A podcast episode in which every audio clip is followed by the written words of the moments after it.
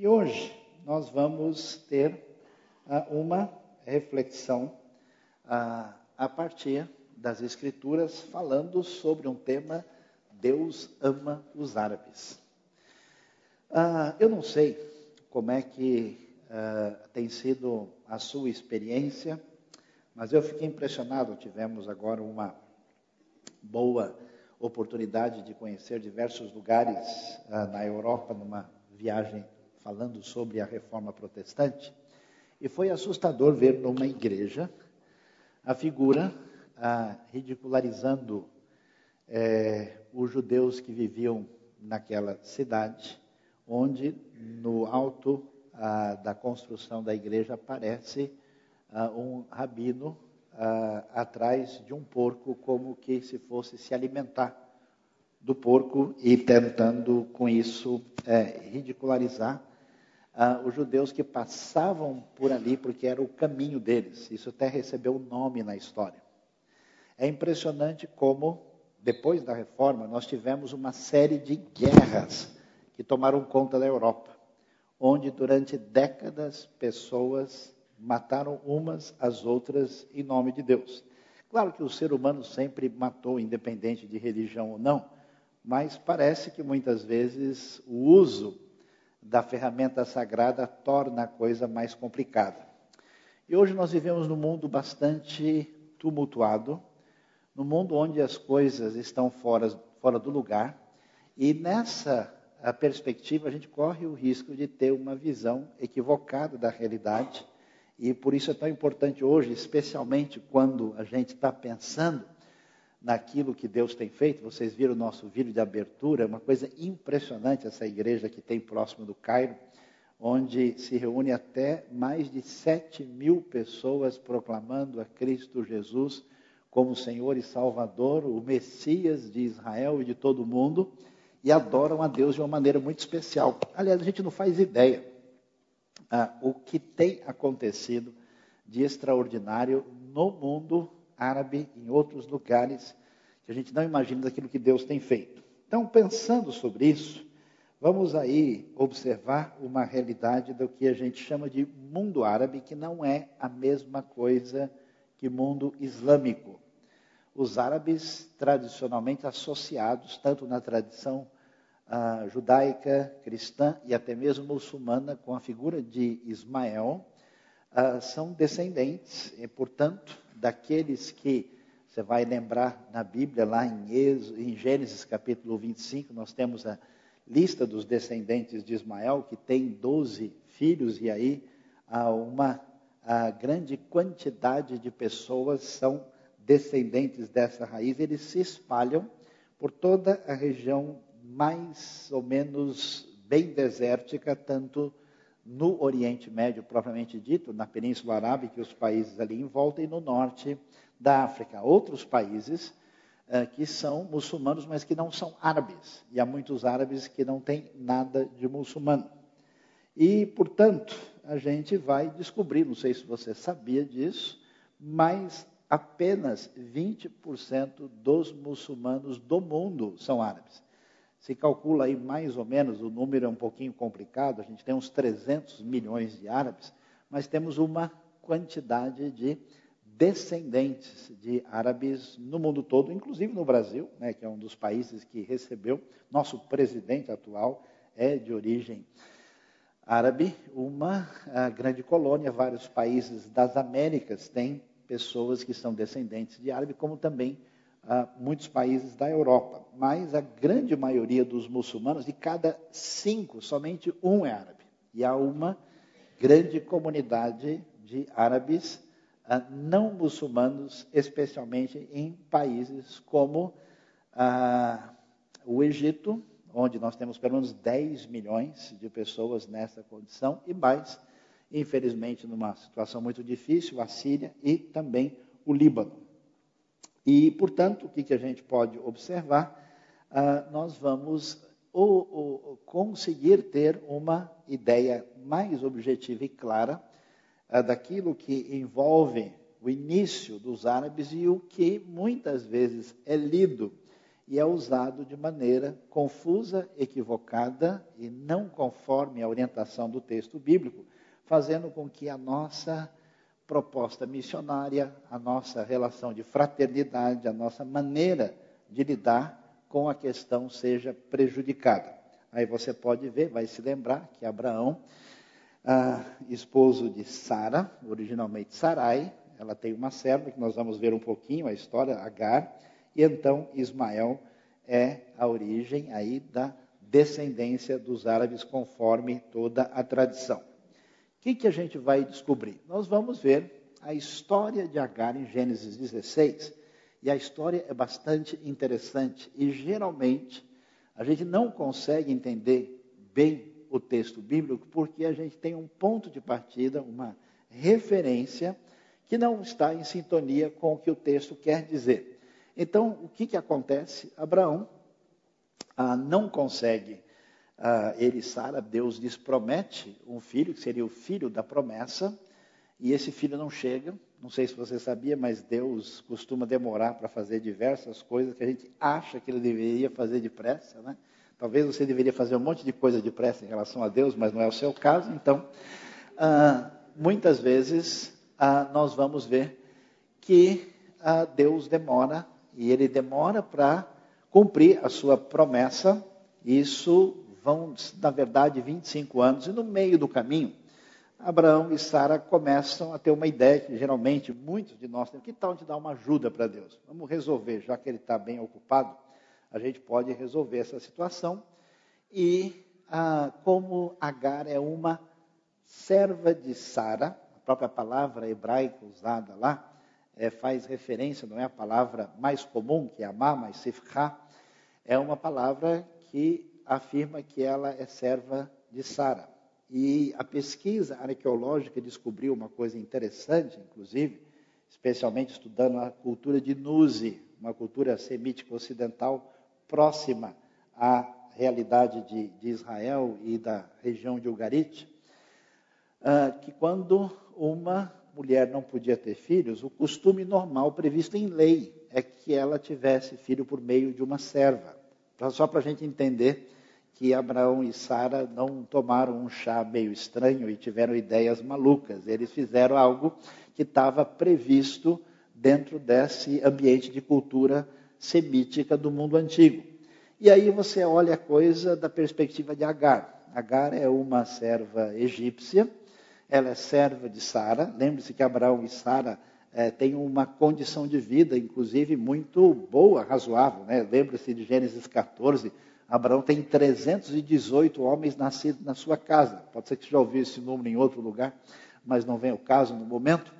Ah, portanto, ele é uma pessoa de expressão social. E aí, então, ah, o que acontece vai Uh, em função dessa tentativa de ajudar a Deus, uh, nasce Ismael e a história de Agar é complicada. Agora vamos pensar do lado dela, né? ela se vê numa confusão e sem ter culpa da situação. Ela não tem nada a ver, ela está submissa aos seus senhores, é feito algo que no contexto social é compreensível e Agar então passa por uma situação difícil. Olha lá o que diz o texto de Gênesis capítulo 16. Diz a Bíblia: Ora, Sarai, mulher de Abrão, eles não tinham ainda os nomes mudados, não lhe dera nenhum filho. Como tinha uma serva egípcia chamada Agar, disse Abrão: Olha, olha só, né? confira comigo no replay aqui, o jeito uh, dela se referir uh, a Deus. Né?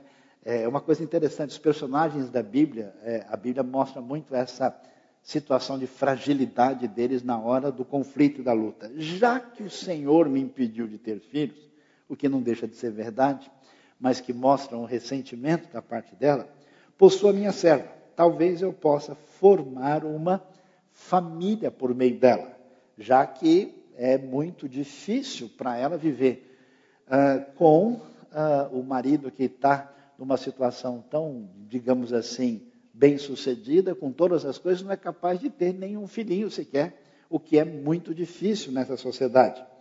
E, diante dessa circunstância, a, o texto mostra que não tem a gente fica imaginando né, os três pontinhos entre uma frase e outra, o que foi que aconteceu, se houve mais conversa ou não. Abraão atendeu a proposta de Sarai. Quando isso aconteceu, já fazia dez anos que Abraão, seu marido, vivia em Canaã, para mostrar que a coisa realmente está complicada. Não é uma impaciência exagerada deles. Afinal de contas, Deus vai resolver isso ou não vai? Né? O tempo de Deus muitas vezes nos assusta. Foi nessa ocasião que Sarai, sua mulher, lhe entregou sua serva egípcia Agar. Ele possuía Agar e ela engravidou. E aí a coisa fica bastante complicada. Você imagina, né? E é muito surpreendente é, como a Bíblia nos mostra a ação de Deus e quem Deus é e como ele age na vida de pessoas muito bem delineadas e muito bem apresentadas. E o surpreendente é a diversidade dessas pessoas. E a gente poderia imaginar, né? Ah, desde quando uma pessoa como Agar receberia uma atenção tão diferenciada no texto sagrado, sendo ela quem ela é. E nesse momento, que situação essa mulher encontra? Pensa bem, eu não sei qual é a sua história, qual é a sua origem, como é que ela chegou a ser uma mera serva, com certeza não é a situação melhor possível. E agora ela finalmente conseguiu ah, sobreviver na casa desse casal que conhece o Deus único. E a confusão se estabelece que agora ela está no meio desse quase que ah, tiroteio entre o próprio casal. A vida amorosa, não sei se um dia ela sonhou, se ela pensou em casar, o que, que ela imaginava da vida, como é que ia ser. Quanta coisa, né? Quanto castelo que a gente constrói e depois não fica nem areia. E aí ela talvez tenha pensado tanta coisa, mas a vida amorosa dela é prejudicada, ela não tem escolha, ela vai ter o filho do seu Senhor numa situação muito difícil. E a coisa começa a chamar a atenção, por quê? Porque a Bíblia, na sua sabedoria, ela apresenta para a gente um equilíbrio entre duas coisas que, se a gente não entender direito, a nossa cabeça vai ficar confusa. A Bíblia mostra como Deus age, ah, como é que ele faz certas escolhas que envolvem responsabilidade, vai mostrar como existe uma expectativa de que as pessoas devem agir segundo aquilo que Deus define, mas ao mesmo tempo, as pessoas que a gente não imagina nem de perto, nem serem classificadas nem para a segunda divisão da realidade de Deus, recebem uma atenção especial. Quem diria? H, que é mulher, no mundo onde existe um predomínio, uma primazia masculina, numa realidade patriarcal. Isso é tão forte que até existe uma palavrinha uh, do hebraico antigo que usava um termo que era fazia referência ao que o patriarca tinha, que envolvia os seus bens, seus animais, a sua mulher e os seus filhos. Tal é o tipo de organização social que você tem nesse ambiente. Ela é escrava num mundo onde poucas pessoas têm o privilégio de estar fora dessa situação. Ela é egípcia, e se a gente for ler a Bíblia assim, do começo ao fim, Egito não é a palavra mais positiva que aparece lá, né? Se a gente ouvir as palavras Roma, Babilônia e Egito, a gente para para tomar um café, volta e lê o restante depois. A associação é pouco uh, positiva e ela divide o marido com a sua senhora. Eu não sei se Agar pedisse carta para participar da IBNU, né, quisesse ser membro aqui, Acho que teríamos uma assembleia especial extraordinária para ver se deixaria pelo menos estacionar o carro lá fora, porque seria uma situação muito complicada e difícil. Ela então aparece nesse cenário e é interessante como é que as coisas acontecem. Ela não tem onde se agarrar. Ela não tem uma condição social razoável, ela não tem expectativa familiar uh, que se possa imaginar. Eh, eu conheço uma série de pessoas que, por erro, ou por ingenuidade, ou por rebeldia mesmo, cometeram erros na vida e vivem lutando com uma situação difícil. E, às vezes, o próprio povo de Deus, que deve ser essa referência uh, da, da, cura, da terapia, do resgate das pessoas, muitas vezes é o povo que menos tem condição de lidar com isso, porque talvez não tenha lidado tão bem nem com seus próprios erros.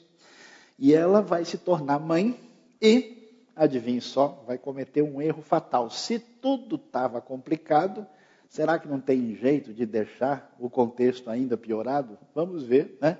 O que acontece no cenário, como eu gosto de dizer, né, no fim da luz tem mais um túnel, a coisa se complica terrivelmente para o lado de Agar. O que, que a gente vai ver?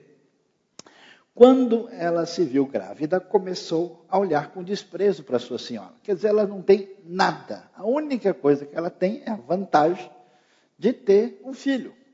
E pelo menos, se a sua senhora abusa dela, maltrata, faz o que for, trata com rispidez, né? É, imagine o cenário, isso, isso, isso dá filme, né? É, de, de, rivalidade, de conflito que surge aí entre Agar e Sara. Quando ela percebe pelo menos uma situação razoavelmente de vantagem, então ela vai pelo menos tentar uh, estabelecer-se em cima dessa sua vantagem. Então ela começa a olhar com desprezo para sua senhora. Ó, a senhora pode ser a dona, mas quem tem o nenê sou eu. Né?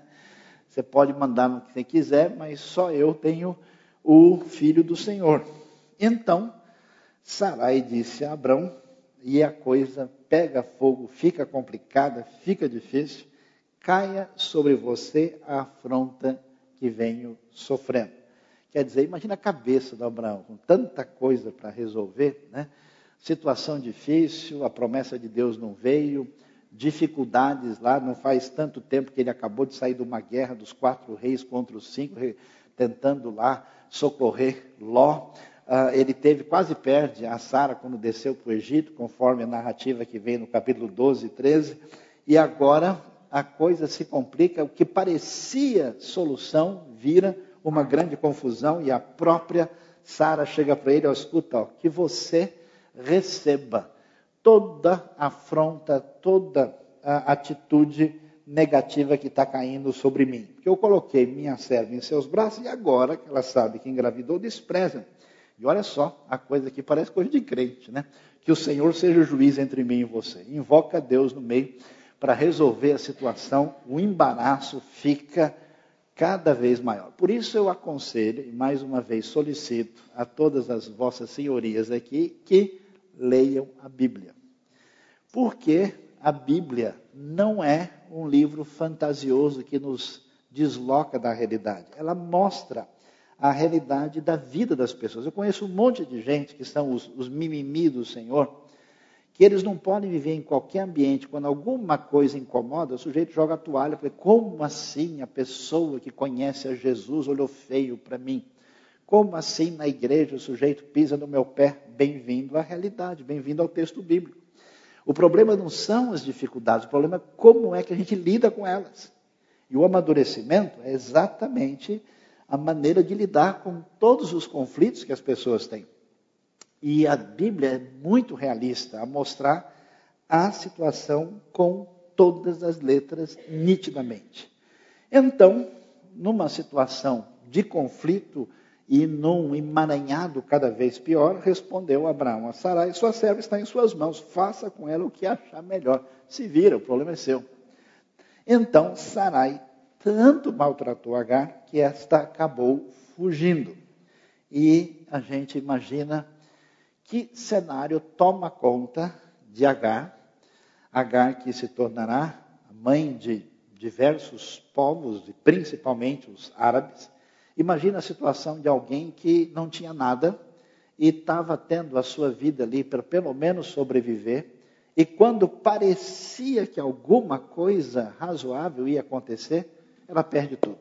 Perde a casa, perde o emprego, perde o marido, se é que a gente pode chamar de marido, pelo menos o pai do seu filho, né? a coisa fica meio difícil, e ela fica absolutamente só e abandonada. E o texto bíblico o texto bíblico é em hebraico, de toda a tradição especial de Israel, mostra o foco, a atenção muito nítida em Agar, ao ponto de Gênesis ter dois textos dedicados a ela, no capítulo 16 e no capítulo de número 20.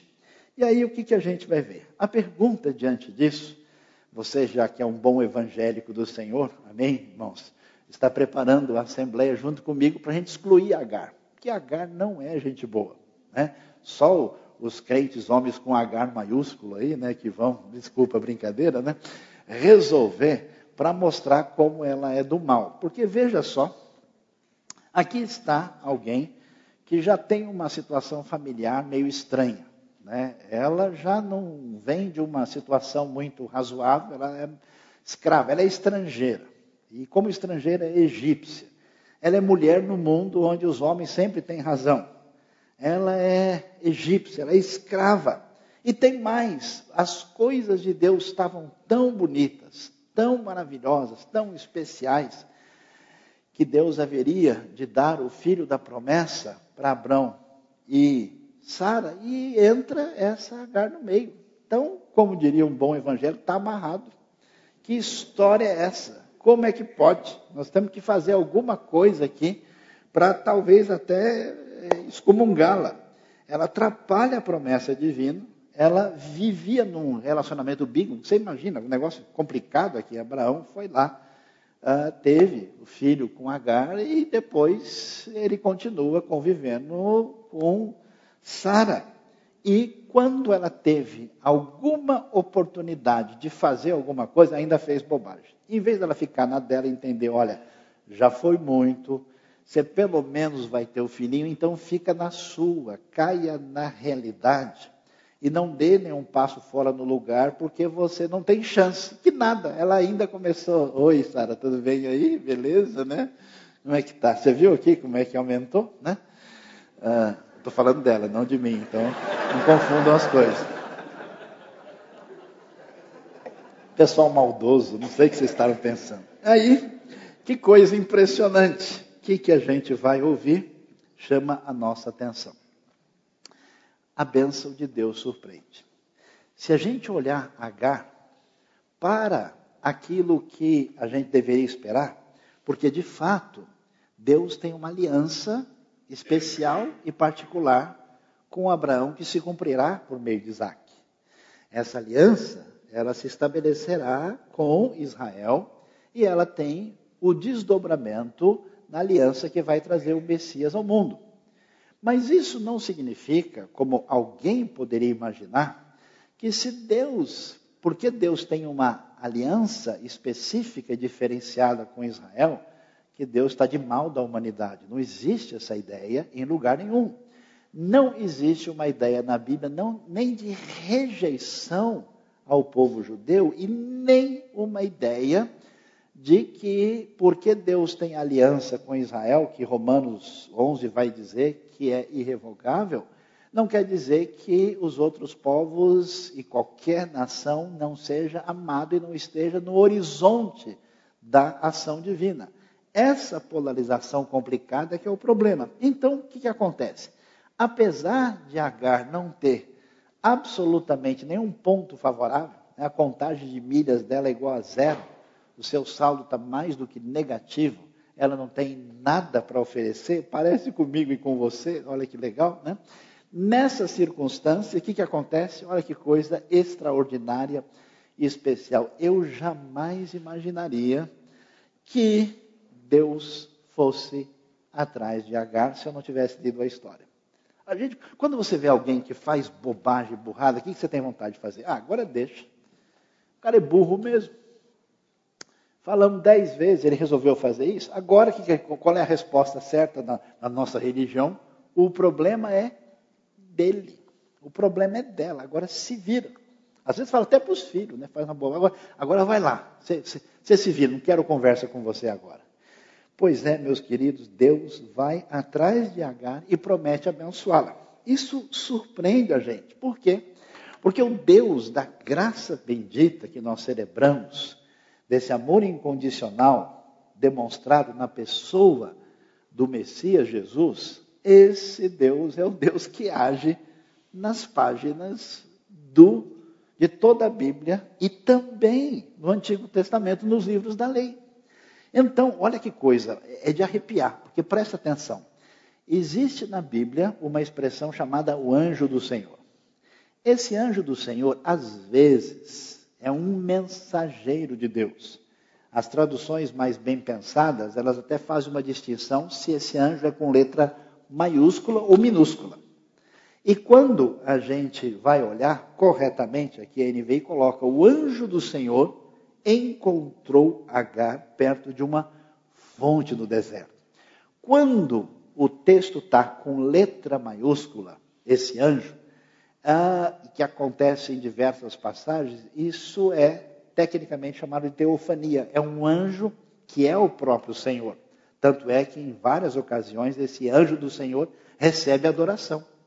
Portanto, o anjo do Senhor, imagina só, quem diria uma pessoa como Agar em toda essa situação, encontra Agar perto de uma fonte no deserto, no caminho do sul, e perguntou-lhe: Agar, serva de Sarai, olha só, isso me surpreende, porque como é que ele identifica, né? Identifica exatamente pela sua condição ah, que eu diria que seria a pior identificação possível, né? porque identifica pela sua situação social desvantajosa, exatamente fazendo referência à, à sua senhora de quem ela está fugindo. De onde você vem? Para onde vai? Como se Deus não soubesse. Né? Eu gosto desse lado especial de Deus, em que ele não força nada. Ele, bom dia, tudo bem aí? A pessoa está só o caco, né? Mas ele quer que ela responda. Algum problema, né? Como é que está? Então, ela responde: Estou fugindo de Sarai, a minha senhora. Disse-lhe então o anjo do Senhor: Volte, olha só, a sua senhora e sujeite-se a ela.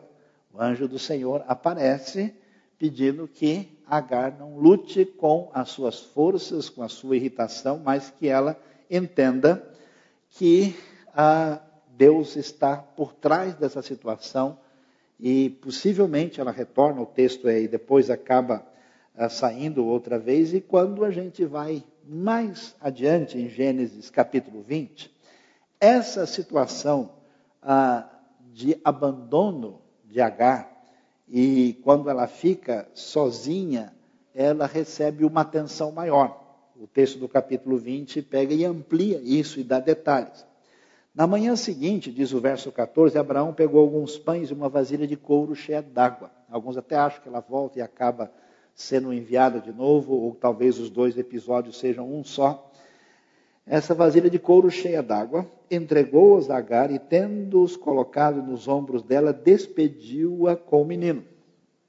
Ela se pôs a caminho e ficou pelo, vagando pelo deserto de Berseba, na parte sul de Israel, na região quando começa o grande deserto que vai até o Mar Vermelho. E aí, quando acabou a água da vasilha, ela deixou o menino debaixo de um arbusto e foi sentar-se perto dali, à distância de um tiro de flecha, porque pensou: não posso ver o menino morrer. Sentada ali perto, começou a chorar. Você imagina o cenário né, de alguém que ah, tem essa vida tão atribulada, que no momento de desconforto em relação às suas atitudes, comete um erro e tem todo esse desdobramento agora, como acontece com tantas pessoas nos dias de hoje, que em função dos descompassos da vida, dos problemas internos, se colocam, estão numa situação de isolamento total. Tudo aquilo que ela poderia esperar da vida se foi e agora a única coisa que ela tem é o Ismael e parece que ele vai morrer na frente dela. Isso é muito interessante porque a Agar deve ter conhecido um pouco mais sobre esse Deus único através, inclusive, da vida do próprio Abraão, a quem Deus se revelou. Lembre-se que Abraão, inicialmente, é mostrado na Bíblia, veja Josué capítulo 24, verso 2, a sua família não conhecia o Deus verdadeiro, eles eram ah, idólatras como os demais povos. Ela conhece alguma coisa e agora se vê nesse cenário, abandonada, sozinha, tendo alguma ideia sobre Deus, é interessante que ela nem cogita qualquer tipo de ação religiosa. Agar então orou e pediu ao Deus Criador, ao Deus dos céus, e aí ela fez isso. Não. Ela simplesmente, como muitos de nós, na hora que tudo parece dar errado, sentou ali e começou a chorar. Pelo menos eu não quero ver o meu filho morrer. Aí o texto especial, o texto do capítulo 16, enfatiza o nome do Senhor. Capítulo 20 enfatiza a palavra Deus e diz: Deus ouviu o choro do menino. E o anjo de Deus do céu chamou Agar e lhe disse: O que aflige Agar? Não tenha medo. Deus ouviu o menino chorar lá onde você o deixou. Levante o menino e tome-o pela mão, porque dele farei um grande povo. Então Deus lhe abriu os olhos e ela viu uma fonte. A gente nunca vai saber se a fonte estava lá o tempo todo e ela, na sua loucura, não podia enxergar. A gente não sabe se é uma coisa milagrosa da parte de Deus, permite que essa fonte uh, apareça e se manifeste naquele momento. Ela foi até lá, encheu de água vasilha e deu de beber ao menino, e de maneira extraordinária, sob a intervenção direta de Deus, no momento de desespero maior, Ismael é salvo. O que, que é impressionante e surpreendente observar na bênção de Deus que atinge Agar, a mãe dos povos árabes. Deus se importa com ela. Deus se importa a ponto de ir atrás de Agar de maneira decidida. Quando a gente fica tomado de sentimentos negativos, ou coleciona ideias sobre a gente, ó, como eu não fui a pessoa que eu achei que eu deveria ser, como na minha família tem uma série de complicações, como eu tomei decisões erradas na vida, como algumas coisas aconteceram que tiraram o controle que eu achei que eu tinha sobre a vida, eu tenho uma sensação que Deus até existe e faz alguma coisa, mas com os outros, comigo não. Isso não é verdade. Deus age em favor da gente. Exatamente, Deus chegou na hora H. Né? Ele perfeito, excelente. Deus se importa com a mãe H e Deus se importa com o filho Ismael. É tão bonito né, ver o Senhor, Criador dos céus e da terra, e atrás de ouvir a, a sensibilidade do texto, Deus ouviu o choro do menino. Né? A, a, a, Bíblia nem descreve a coisa de maneira abstrata. Deus não queria permitir que uma vida se fosse. Deus quis evitar um desastre. Não, a expressão é ouviu o choro do menino na sua relação interpessoal profunda. Deus traz salvação. Salva Agar, que não tem nada a oferecer, que é indigna, que tem a vida completamente enrolada, assim como Deus ama você e está atrás da sua vida. Agar conhece a Deus na maior crise pessoal da sua vida. Às vezes a gente pergunta, né, por que, que Deus machuca a gente? Por que, que Deus permite? Por que, que Deus dificulta as coisas? Ele poderia chegar lá antes da mulher ir para o deserto, no meio do caminho, a fazer lá um pit stop celestial, abrir né, uma espécie de eh, parada divina, auxílio imediato. Né? Mas Deus não faz isso. Deus permite que ela chegue no momento da crise acentuada, porque somente na crise que as coisas mal construídas na nossa vida têm possibilidade de serem demolidas. Somente na crise é que a pessoa tem condição de virar a página direito, sem colar o dedo. Somente na crise é que a gente redimensiona para abrir o coração, permitindo a ação especial de Deus na vida. Deus tem aliança com Israel. Israel é o povo que mais sofre no Antigo Testamento e na história. O pessoal fica maluco. Como assim Nabucodonosor vai destruir a cidade? Deus ama o seu povo. Não tem ninguém mais entre todos os gentios crentes em Jesus que tenha sido mais assassinado, morto e perseguido na história em quantidade como a igreja verdadeira do Senhor Jesus. É interessante. E aí a gente vai ver uma coisa que é de arrepiar. É para lá de surpreendente. Este foi o nome que é muito comum, né? Na mentalidade bíblica antiga, quando alguma coisa muito importante, a gente tem que dar um nome. A pessoa tem nome, a pessoa muda de nome, o lugar recebe um nome.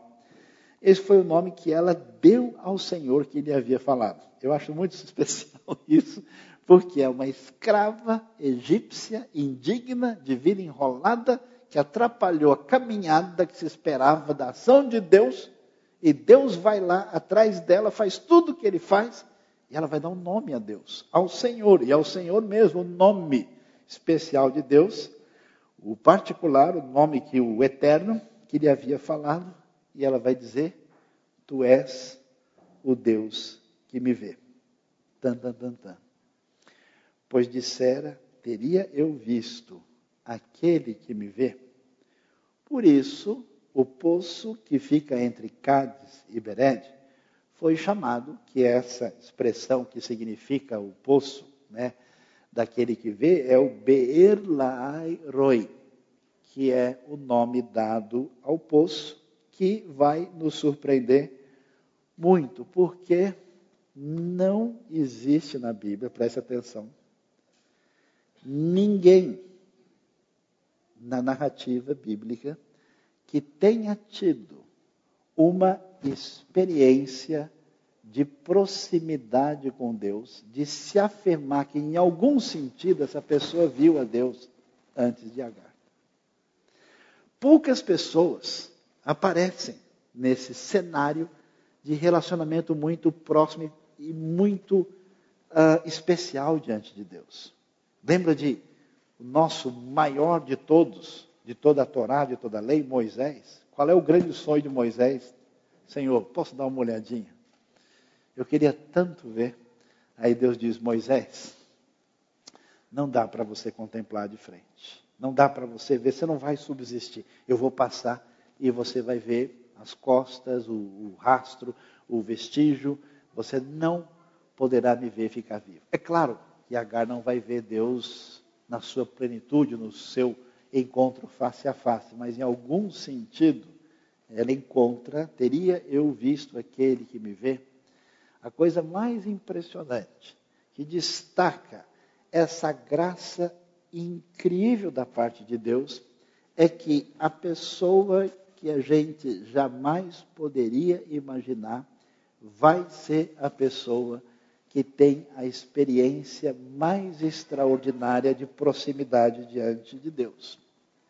E depois disso, disse mais um anjo: Multiplicarei tantos seus descendentes que ninguém os poderá contar. Agora voltando ao capítulo 16, na sequência que a gente tinha lido lá. E disse ainda o anjo do Senhor: Você está grávida e terá um filho e lhe dará o nome de Ismael, porque o Senhor a ouviu em seu sofrimento o Deus que se apresenta na Escritura, preste atenção. Você é um colecionador de bobagens. E não é porque você tem anos de igreja, não é porque você conhece muita coisa, que você melhorou muito. Há controvérsia sobre isso. E a única maneira da gente renovar a nossa vida, a única maneira da gente caminhar e poder ah, alinhar o nosso coração, a nossa vida com Deus, é exatamente através dessa compreensão do poder da graça e do amor incondicional de Deus que refresca o nosso coração, nos dá vida nos dá condição de agir conforme a vontade de Deus. Portanto, essa mulher que a gente esperaria que Deus falou, olha, Agar, você já fez tanta bobagem, deixa eu pelo menos botar alguns pingos nos is aqui. O nome será Ismael, porque o Senhor a ouviu em seu sofrimento. E aí ele vai prosseguir no verso 12 e dirá: Ele será como um jumento selvagem. Isso não é exatamente um elogio. Chegar para alguém, ô oh, jumento selvagem, não vai dar muito certo. Né? Talvez ele se torne um na hora. Mas, no contexto, isso não é negativo, porque você está lendo uma expressão que está numa outra linguagem, numa outra cultura. Jumento selvagem tem uma ideia de alguém que age com muita liberdade e que tem a condição de a, a, agir a partir desse impulso que representa força e uma ideia de liberdade. Mas a palavra de bênção divina também avisa que problemas futuros haveriam de acontecer. Há uma discussão, porque a última parte do versículo 12, ele viverá em hostilidade contra todos os seus irmãos, literalmente é viverá em frente de, de frente a seus irmãos. E, portanto, a frase pode ser traduzida, viverá próximo, né? e aqui não é uma referência exclusiva e específica aos israelitas, porque eles têm outros povos que vão estar em volta e também, de alguma maneira, são próximos, não é apenas Israel. Ah, por que o texto diz: a sua mão será contra todos e a mão de todos contra ele?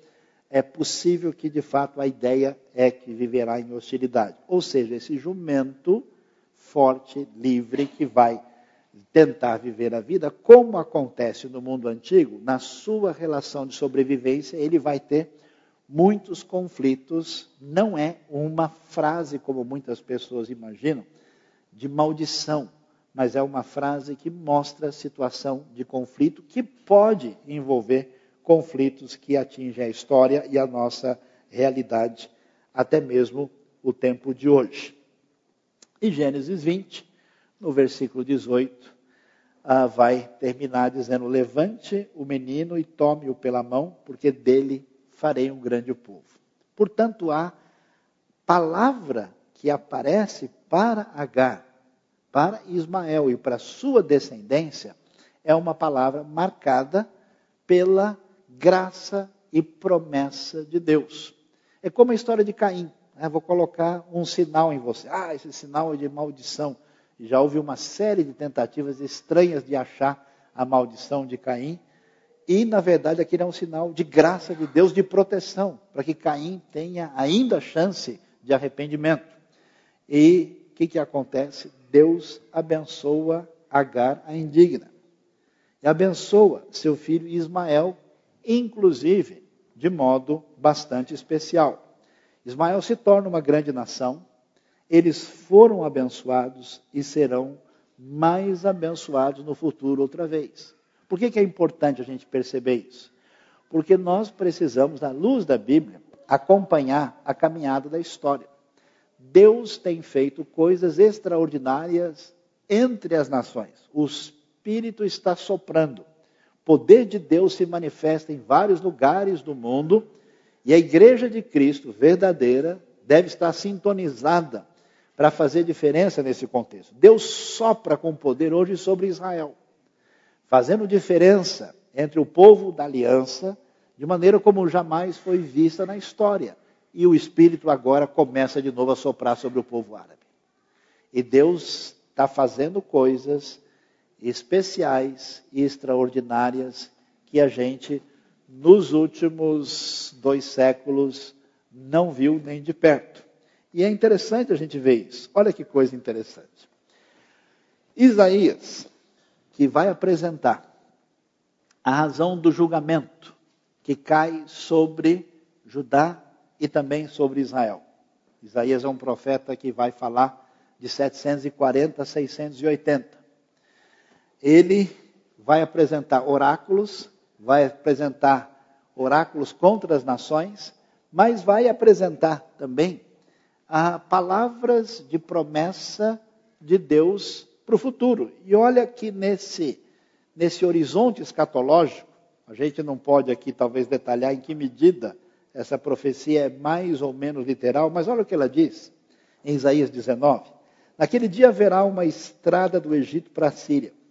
Os assírios irão para o Egito. A Síria e o Egito são os piores inimigos de Israel que nós temos na Bíblia, além dos babilônios no Antigo Testamento.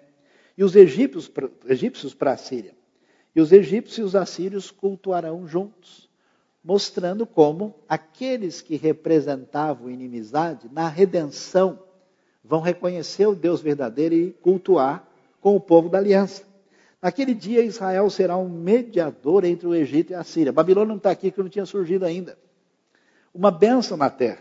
Olha que coisa impressionante, é de arrepiar. O Senhor dos exércitos abençoará, dizendo: Bendito sejam o Egito, meu povo, a Síria, obra de minhas mãos, e Israel, minha herança. Agar veio do Egito. Isaías 60, falando mais uma vez dessa redenção futura. Palavra enviada a Israel: levante-se, refúgia, porque chegou a sua luz e a glória do Senhor raia sobre você. Depois do julgamento, os profetas vão mostrar como Deus vai agir no futuro para trazer a redenção. Olha, a escuridão cobre a terra.